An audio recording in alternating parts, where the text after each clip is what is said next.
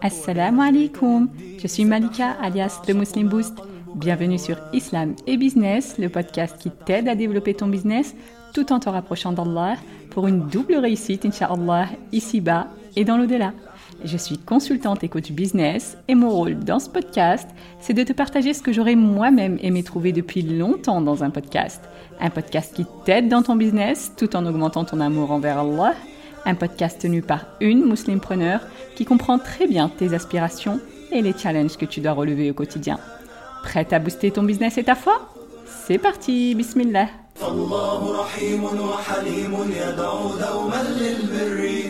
Bienvenue dans cette série Qui est Allah, dans laquelle on apprend à connaître notre Seigneur à travers ses 99 noms pour booster notre foi, bi'idnillah, pour savoir comment l'invoquer et pour obtenir la récompense ultime que le prophète wassalam, nous a promis dans le hadith authentique. Allah a 99 noms, 100 moins 1, celui qui les dénombre entre au paradis.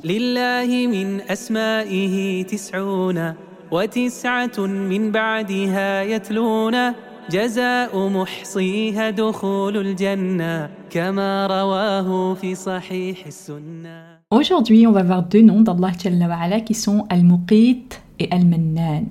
Allah Jalla wa dit من يشفع شفاعة حسنة يكن له نصيب منها ومن يشفع شفاعة سيئة يكن له كفل منها. وكان الله على كل شيء مقيتا. Quiconque intercède d'une bonne intercession en aura une part.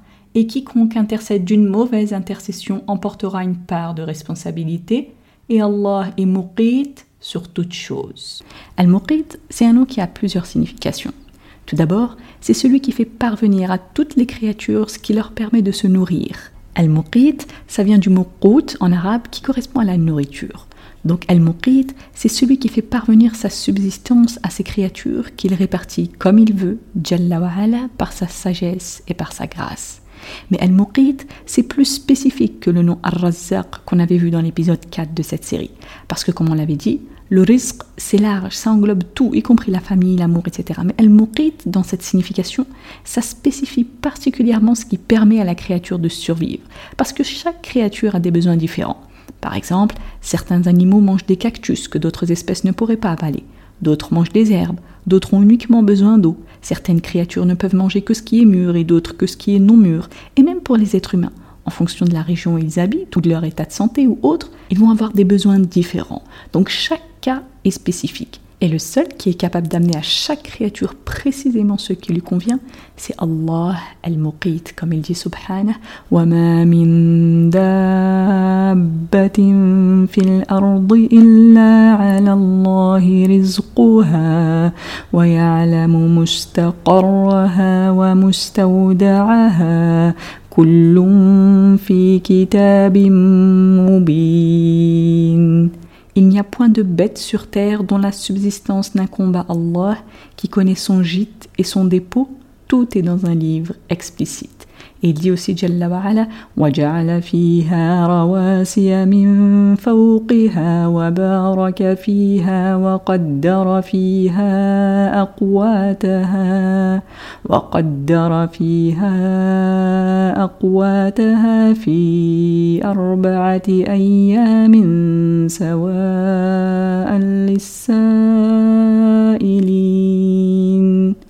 Et il a fermement fixé des montagnes au-dessus d'elle, c'est-à-dire la terre, et il l'a bénie, et il lui a assigné ses akwat en quatre jours d'égale durée. Telle est la réponse à ceux qui t'interrogent. Donc le mot akwat dans ce verset, c'est le pluriel du mot qut. Donc comme on l'a dit, ça correspond à la nourriture pour toutes les créatures, qu'il s'agisse des êtres humains, des djinns, des animaux, etc. Toutes les créatures que seul Allah connaît dans leur intégralité, parce que c'est lui qui les a créées et c'est lui qui a créé ceux avec quoi elles se nourrissent et vivent. Et cette nourriture, ça peut être la nourriture pour le corps, donc la nourriture tangible qui permet de maintenir son corps en vie, et c'est aussi la nourriture du cœur et de l'âme qui permet de rester vivant dans le sens spirituel du terme. Et cette nourriture du cœur, c'est donc la foi et ce qu'elle implique comme action, par exemple la salade, la lecture du Coran et toutes les bonnes actions. Et oui, la nourriture du cœur et de l'âme a aussi un rapport avec la force de ton corps, Orti, dans le sens où tu te sens mieux et plus énergique, plus dynamique. Par exemple, Ibn al-Qayyim rapporte qu'il a vu Sheikh al-Islam Ibn Taymiyyah s'asseoir après la salade du Fajr pendant très longtemps pour faire le rappel d'Allah Et quand Ibn al-Qayyim a voulu comprendre, parce que c'était vraiment long, Sheikh al-Islam lui a dit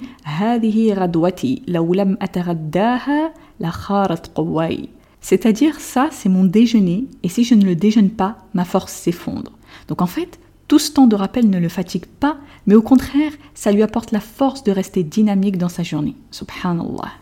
Une autre signification qui a été aussi rapportée pour le nom Al-Muqit, c'est dans le sens spécifique du nom Al-Muqtadir qu'on a vu dans l'épisode 23 de cette série, c'est-à-dire l'omnipotent. Al-Muqit, c'est aussi celui qui s'occupe de toutes les affaires, de la gestion de tout, celui qui veille sur tout dans le sens plus spécifique d'Al-Hafir qu'on a vu à l'épisode 21. Al-Muqit aussi dans le sens de Shahid qu'on a vu à l'épisode 26 et de Hasib qu'on a vu à l'épisode 29. Et dans le contexte du verset qu'on a cité au début, ça signifierait donc celui à qui rien n'échappe et qui tient la comptabilité de tout, y compris pour les intercessions, qu'elles soient bonnes ou mauvaises, et il est certes capable de récompenser par le bien les bonnes et de faire porter les responsabilités aux auteurs des mauvaises. Allah il est aussi Al-Mannan, comme dans le hadith où un compagnon a invoqué Allah en disant Allahumma inni as'aluka bi anna laka al-hamd, la ilaha illa ant, Al-Mannan, badi'u samawati wal-ard, ya dhal jalali wal-ikram, ya hayyu ya qayyum. Ô Allah, je te demande comme toutes les louanges t'appartiennent, nulle divinité en dehors de toi, Al-Mannan, le créateur des cieux et de la terre, ô possesseur de la majesté et de la générosité, ô vivant, ô celui qui subsiste par lui-même. Et le prophète والسلام, a commenté cette invocation en disant لقد دعا الله باسمه العظيم الذي إذا دعي به أجاب وإذا سئل به أعطى. Il a certes invoqué Allah par son nom immense, celui par lequel si on l'invoque avec, il répond, et si on lui demande avec, il donne. Al-Mannan c'est celui qui comble énormément ses serviteurs de plein de bienfaits, que ce soit des bienfaits matériels comme l'argent, la maison, la voiture, etc., ou des bienfaits non matériels comme la foi, la famille, la sécurité, le bonheur, etc. Et les bienfaits qu'Allah donne à chacun d'entre nous sont tellement nombreux qu'on ne peut pas les compter. Comme il dit subhanah, wa in la et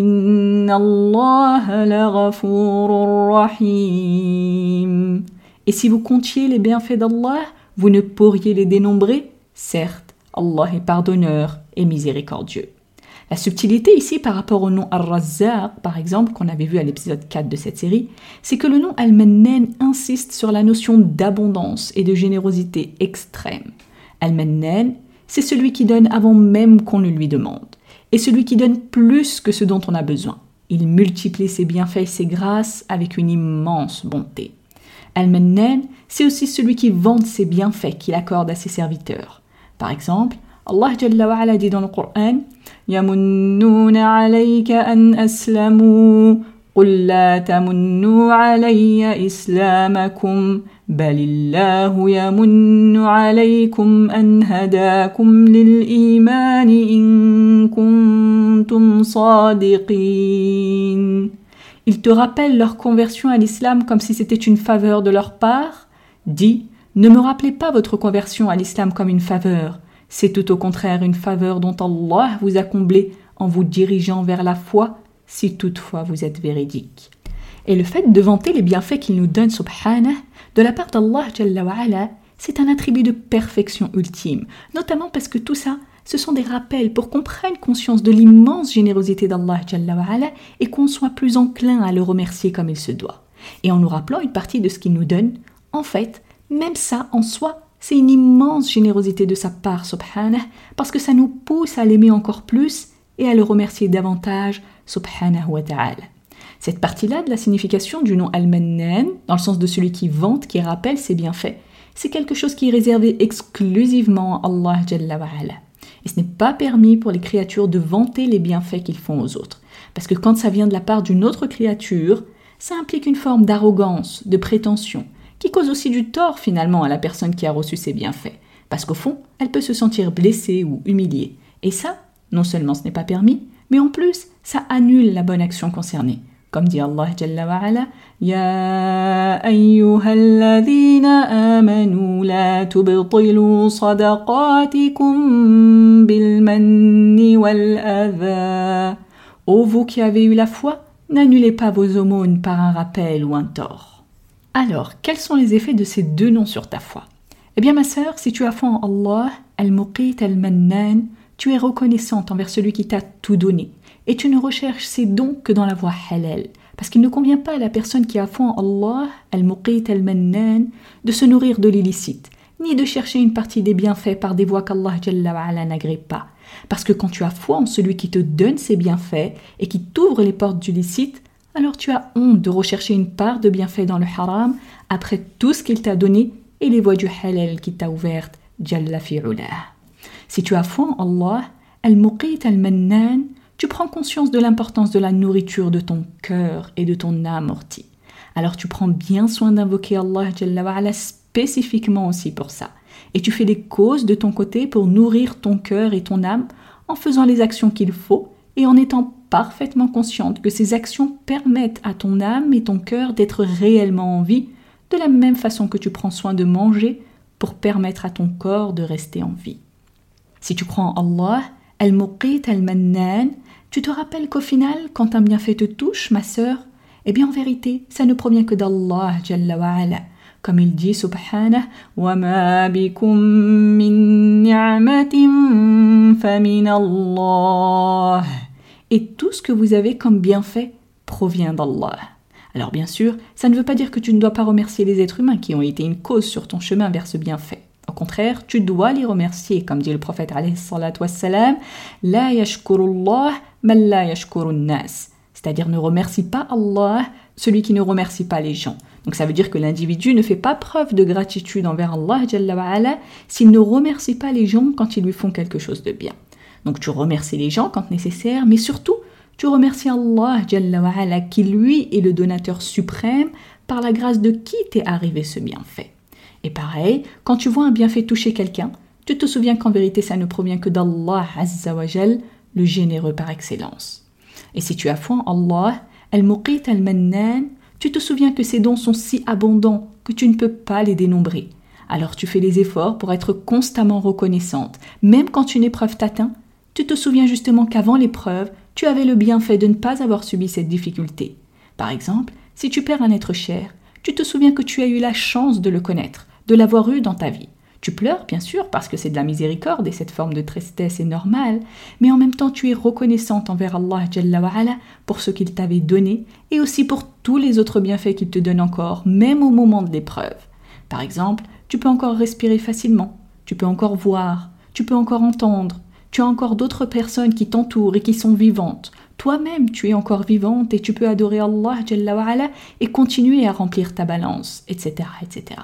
Parce que tu ne prends pas tout ce que tu as pour acquis, Orti, même les petites choses de la vie courante. Tu es parfaitement consciente que d'autres ont été privés de ces bienfaits. Alors tu fais preuve de gratitude dans la facilité et dans la difficulté.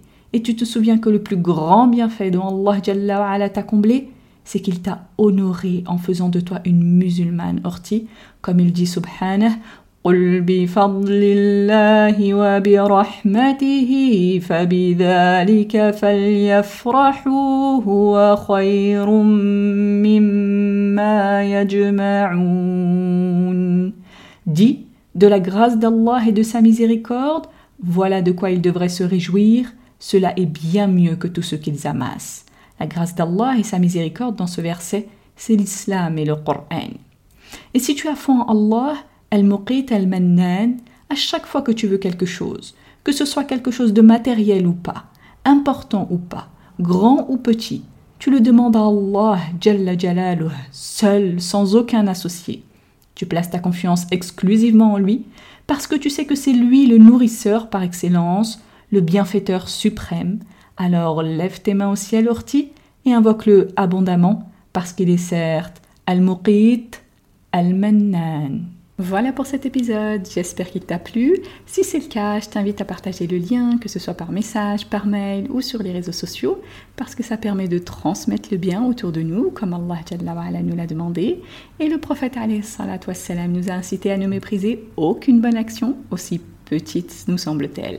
Alors ne néglige rien, ma sœur, qui puisse remplir ton compte de Hassanet, en particulier en ce jour béni du vendredi. Et comme dit le prophète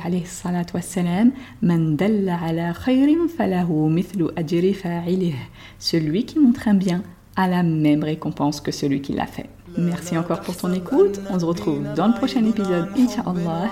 D'ici là, prends soin de toi et de ta foi. Subhanak Allahumma wa bihamdik. Ashhadu an la ilaha illa ant. Astaghfiruka wa atubu ilayk.